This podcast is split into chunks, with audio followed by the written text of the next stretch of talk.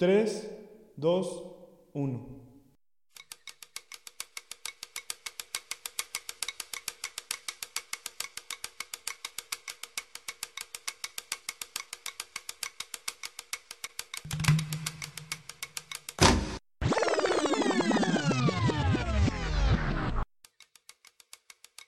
Acompáñanos en un viaje sonoro por Avia Yala, en el que realizadoras y realizadores de pueblos originarios de lo que hoy es México, Brasil y afrocolombianos nos contarán de viva voz sus experiencias y reflexiones al hacer cine documental.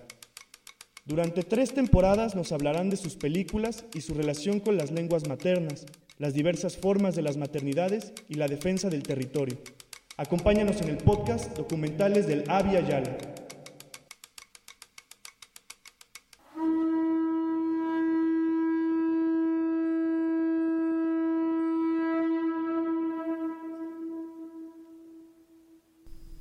Bienvenidas, bienvenidos y bienvenides al tercer episodio de la temporada Mujeres, Maternidades y Sororidad del podcast Documentales del Avia Yala, en el que nos acercamos a documentalistas que exploran formas de resistencia colectiva desde el sentipensar como mujeres y madres, de los pequeños a los grandes territorios, transitando del espacio doméstico a la academia. En este episodio tuvimos la oportunidad de charlar con Selene Galindo, mujer tojono Obaam, antropóloga por la Escuela Nacional de Antropología e Historia y realizadora, quien a través de sus obras audiovisuales y de investigación académica explora la representación y la autorrepresentación. En este episodio, Selene nos platica sobre su proceso de inmersión en el cine documental.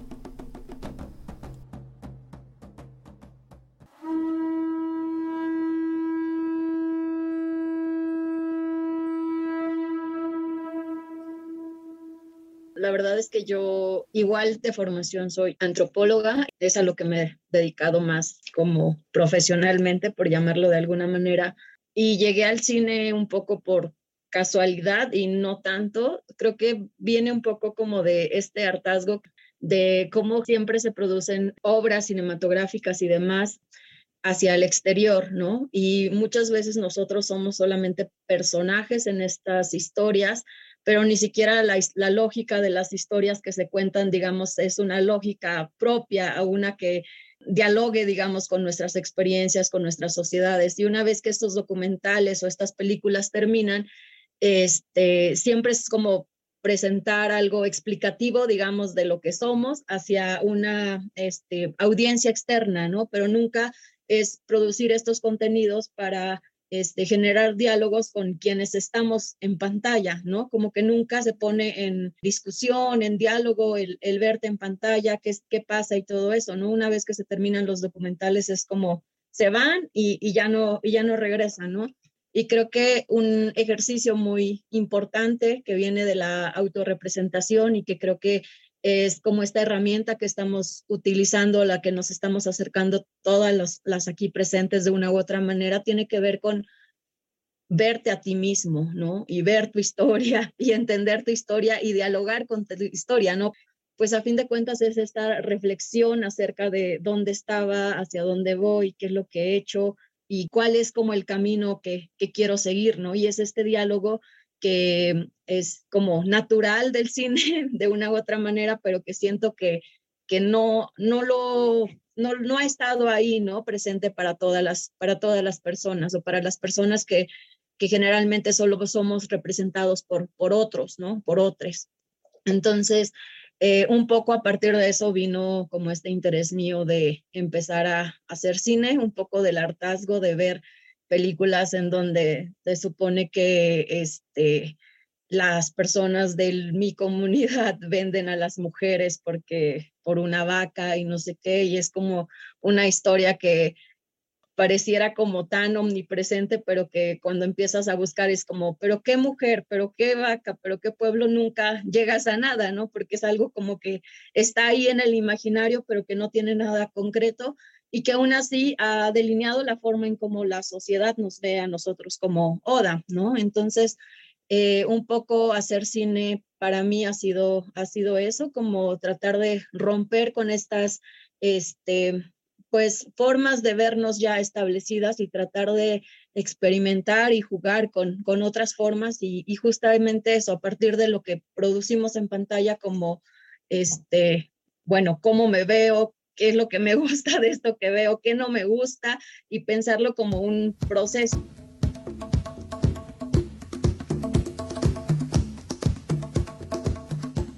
Lo que yo he hecho de realización este, va acompañado siempre como una parte con que tiene que ver con exhibición también y que tiene que ver con justamente poder dialogar siempre con, con estas cosas que, que, estoy, que estoy haciendo, ¿no? Y el trabajo que yo hago es más como experimental, por llamarlo de alguna manera, este, que tiene que ver más con justamente como la, el juntar todos estos, estos materiales que ya están y tratar de darles otras, otras lecturas y tratar de darles otro espacio en, en una conversación como más continua y fluida de justo quiénes somos, hacia dónde vamos y, y por qué estamos haciendo esto, ¿no? Y también, este, y pareciera que, que es como un giro que se está dando actualmente o que pareciera muy presente dentro del, dentro del cine o dentro de como todos estos espacios más artísticos. Por ejemplo, en Durango tiene este, menos de una década que se abrió el Centro de Cinematografía y Actuación Dolores del Río, que tiene justo la intención de abrir como estos espacios para que haya más este, realizadores, eh, cineastas y demás este, fuera de, del centro, porque este, pues en México, no sé cómo sea en Colombia y en los otros países, eh, está muy centralizado, ¿no? Como las escuelas de cine están en la Ciudad de México, si quieres estudiar eso tienes que venir para acá o cualquier otra cosa. En Durango, por ejemplo, eh, el año pasado por fin abrieron filosofía, no había nunca jamás ninguna carrera de, este, que tuviera que ver con humanidades y demás. Entonces, este, pues justamente como muchos, muchas eh, cosas que a veces se dan por sentadas en otros lugares ni siquiera están presentes, ¿no? Y esta nueva escuela que se abrió, pues no hay nadie de los pueblos indígenas que, esté yendo a esas escuelas o que ya se haya graduado de ahí, ¿no? Y, este, y justo ahora, como en este proceso de estar haciendo la postproducción de mi primer largometraje, pues me he encontrado que yo he tenido que hacer muchas de las cosas, no porque yo quiera hacerlas, sino porque no hay un editor que hable ODAM, ¿no? Este, no hay alguien que haga sonido que hable ODAM, y entonces yo tengo que hacer toda esa primera revisión y demás, porque este, de otra manera no, no es posible, ¿no? Y por eso también para mí es importante poder llevar al mismo tiempo que yo estoy haciendo estas cosas como procesos de otras personas que puedan aprender a hacer, a, hacer estas cosas, no necesariamente con todos los super conocimientos y equipos que hay en las, en las instituciones de cine, que ni siquiera yo tengo acceso a eso porque implica otro tipo de formación de la que de la que yo no vengo y que implica igual que formarte en cualquier otra cosa, tiempo, dedicación y todo, pero creo que una cosa importante es también entender que estamos en un momento distinto en donde pues básicamente se puede hacer cine con celular, ¿no? Y es algo como que también tenemos que ir viendo y, y, abriendo esos espacios. Y no quiere decir que sea como un cine menos válido o menos artístico, ¿no? Sino justamente como, este, a fin de cuentas, para mí el cine es contar historias, ¿no? Y qué otra cosa no han hecho los pueblos, todos los pueblos en, hablando de pueblos en universal que contarse historias unos a otros, generaciones tras generaciones, y creo que es algo que muchas veces eh, se pareciera que los pueblos indígenas no podemos hacerlo si no es mediante la oralidad, ¿no? Y claro que la oralidad es una parte, pero también hay todas estas otras herramientas y formas de transmitir conocimientos e historias que están presentes en la vida y que tenemos que hacer uso de esas y que tiene que haber como todos estos espacios. Las personas comunes y corrientes somos los que empujamos a que, a que vaya abriéndose como estos espacios y que se estén dando estas discusiones y que haya formación y demás.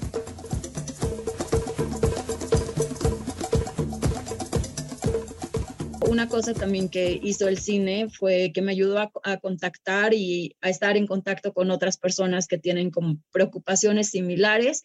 pero que justamente al no haber como una institución o algo grande que, digamos, se encargue de esto, creo que todos estos trabajos autogestivos han dado muchísimos resultados y han hecho que podamos justamente dialogar como los, los unos con los otros, ¿no? Y creo que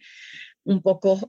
como, esta necesidad de que en la producción siempre haya como esta parte de atención psicológica, ¿no? Como, y nos reímos un poco, pero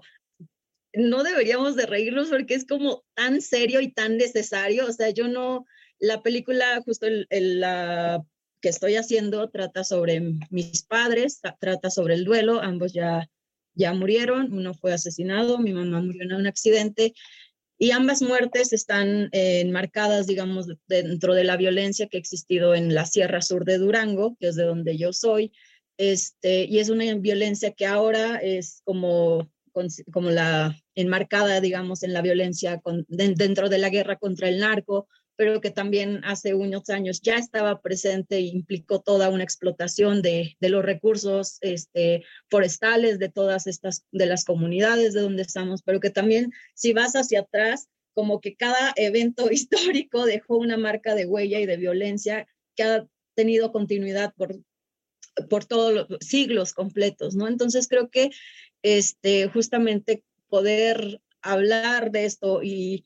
y traerlo como a las películas y demás es muy importante, pero también el proceso para llegar a eso es tan, tan fuerte. O sea, estás en una situación y en un contexto que te termina poniendo de cuidador, cuidadora, cuidadores, y a mí me pasó algo similar con, mis, con mi hermana, la más chica en este momento, y es como todo el mundo se me vino encima y un poco el cine ha sido el camino para nosotras para poder contarnos esta historia necesaria y poder también continuar, ¿no? Y, hacer algo más con eso que solamente como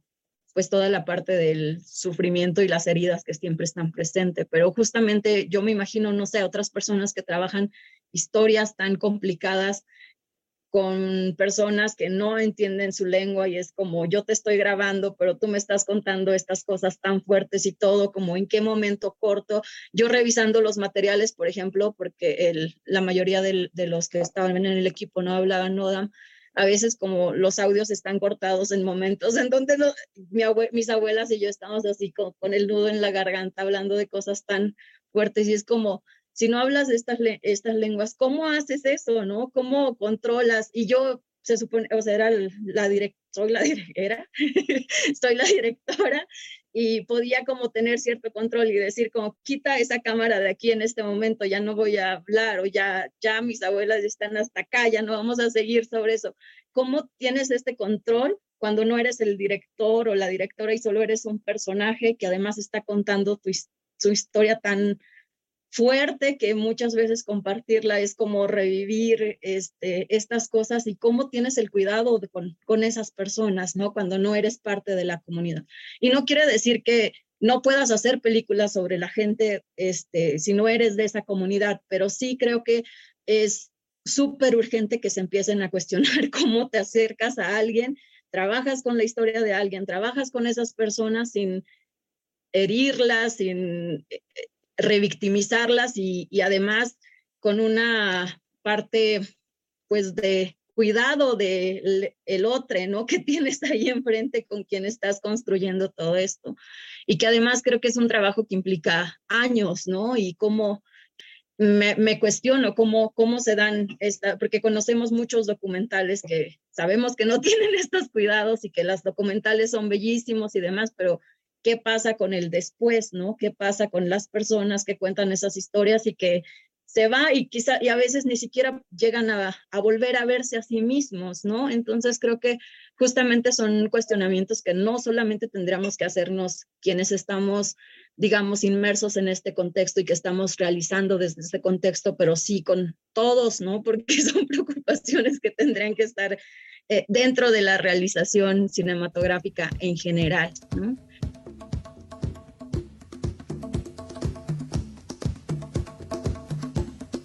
Digamos, estamos interesados en crear una, en crear historias y en contar historias más allá de cómo se han contado esas historias sobre nosotros mismos o que si hay esos espacios, porque muchas veces no los hay siquiera, este, y pensaba en, en la importancia como del respeto y de la dignidad en estos procesos, ¿no? Creo que eso es como, son como,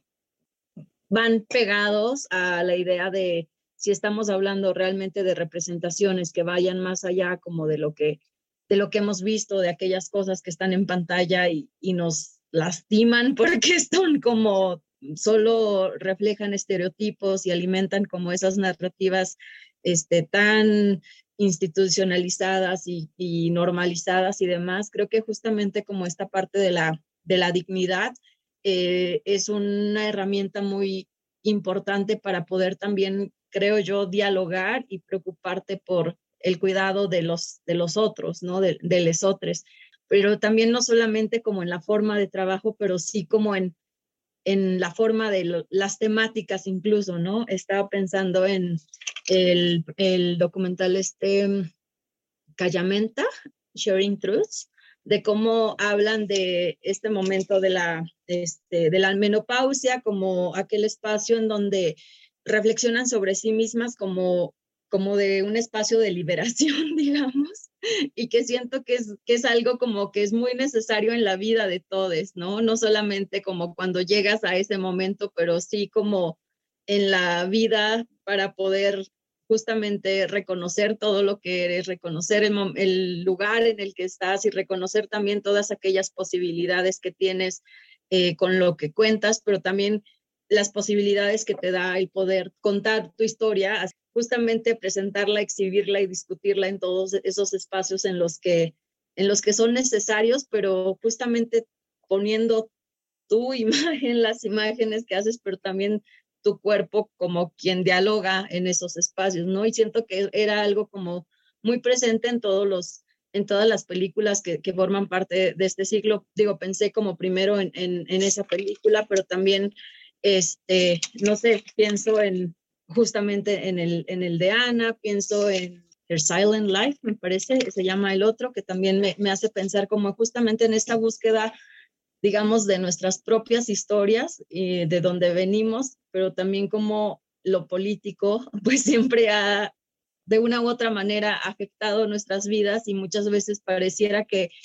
que estos temas son como siempre recurrimos a ellos y como si nunca quisiéramos salir de, eso, como siempre quisiéramos estar hablando de eso, pero es un poco también en respuesta a nuestras vidas, ¿no? A lo que nos estamos enfrentando constantemente, a todas estas violencias que, que estructuralmente afectan nuestras vidas y es un poco buscar un camino por ahí, a pesar de todas las adversidades, a pesar de todas las violencias, como tratar de encontrar un camino, este, tratando de seguir siendo humanos, porque siento que muchas de estas representaciones justo lo que hacen es deshumanizarnos, de contar la historia más allá de, de hacerlo de una manera lastimosa y como también mi forma y mi búsqueda de necesidad de contar historias de más allá de que nos vean a los Odam como este, pobres o machistas que solo venden a sus mujeres, ¿no? Es como somos 30 mil cosas más y estas ni siquiera están ahí presentes, pero es como nos han definido y es como contar nuestras historias para romper con todas estas que se han vuelto verdades a fin de cuentas sobre nosotros, sobre cómo nos asumen los de, los de fuera, los otros, ¿no? Entonces creo que yo pensaría que un poco el encuentro de las películas que, que forman parte de, de, este, de esta muestra es eso, que es como esa búsqueda de la autorrepresentación y de las representaciones en un andar desde la dignidad y que siento que es un poco hacia lo que me lleva este, el estarlas escuchando y el estar escuchando también sus procesos como, como realizadoras, como mujeres, como este, artistas, ¿no? Porque a fin de cuentas, este, pues supongo que también por eso causa tantas cosas y muchas veces terminamos haciendo películas porque es una forma de arte y creo que el arte es un espacio en donde como estás un poco más libre que, que en otros espacios, ¿no? Y creo que justamente es como una cosa que hay que explotar.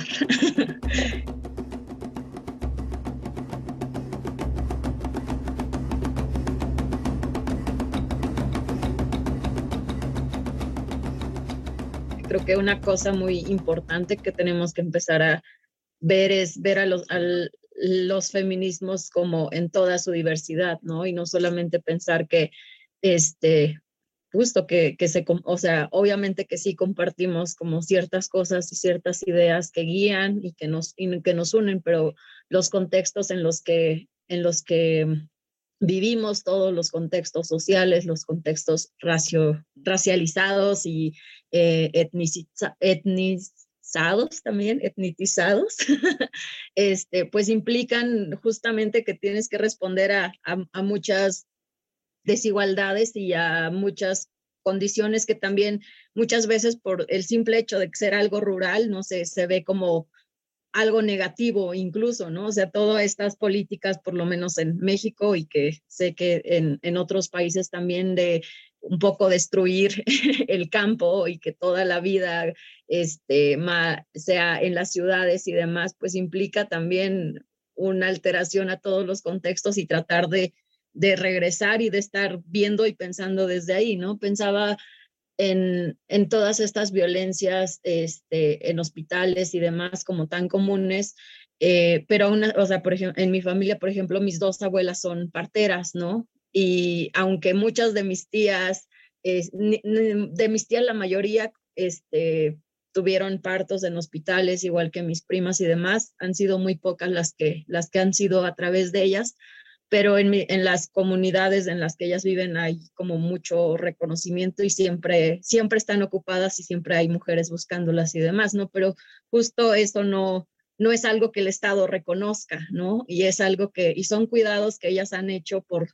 toda su vida y que incluso este, en México por lo menos antes había como este fondo destinado que sigue habiendo, pero es como muy confuso de quién tiene acceso a él, o no, se supone que ellas son supervisadas por médicos en clínicas rurales, pero luego a veces ni siquiera les avisan si hay como pagos o si no, si tienen que ir y demás, pero tienen que cumplir burocráticamente con un registro de absolutamente todo lo que hacen, ¿no? Y entonces es como la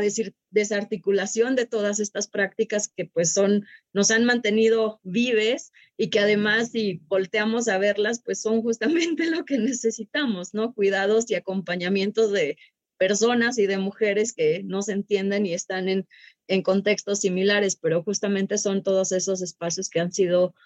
invisibilizados, ¿no? Que son pensados como ya no necesarios o como que ya ahora que ya el médico está cerca, pues ya no necesitas a la portera, ¿no? Pero el médico nunca te va a atender y te va a mandar al hospital más cercano, que es a la ciudad de Durango, son cinco o seis horas, ¿no? Entonces, justamente creo que toda la desarticulación de las formas de vida implica también eso, ¿no? O sea, una parte sí son las imágenes, pero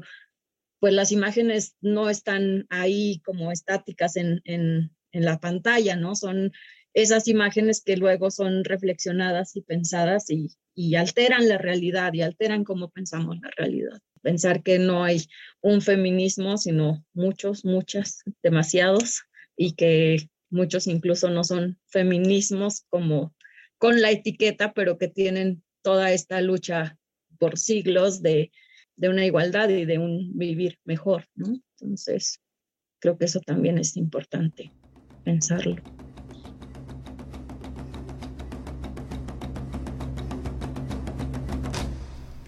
Agradecemos a Selene por sus reflexiones y críticas en torno a la representación que el cine hace sobre los pueblos originarios. También por compartirnos sus experiencias dentro del cine comunitario como un espacio potencial para el diálogo íntimo entre las protagonistas de las historias y las realizadoras. Selene nos hizo pensar que el cine comunitario puede evidenciar violencias, desde lo doméstico hasta el espacio público. Es capaz de territorializar en imágenes nuestros duelos y el duelo de las otras.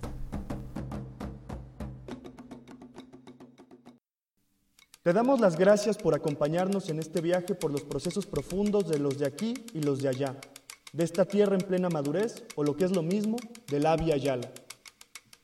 Los capítulos de este podcast corresponden a extractos de las charlas sostenidas en 2022 con las y los realizadores del ciclo de charlas denominado Diálogos documentales de Isla Tortuga al Avia Yala. Este podcast es una producción del Laboratorio Audiovisual de Investigación Social del Instituto Mora.